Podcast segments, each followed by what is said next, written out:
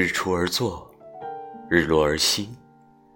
当今社会忙碌工作，快节奏的生活让静下心来享受惬意时光变得奢侈。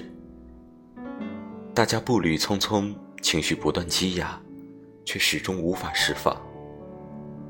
这或许也是为什么越来越多的人走向抑郁的原因吧。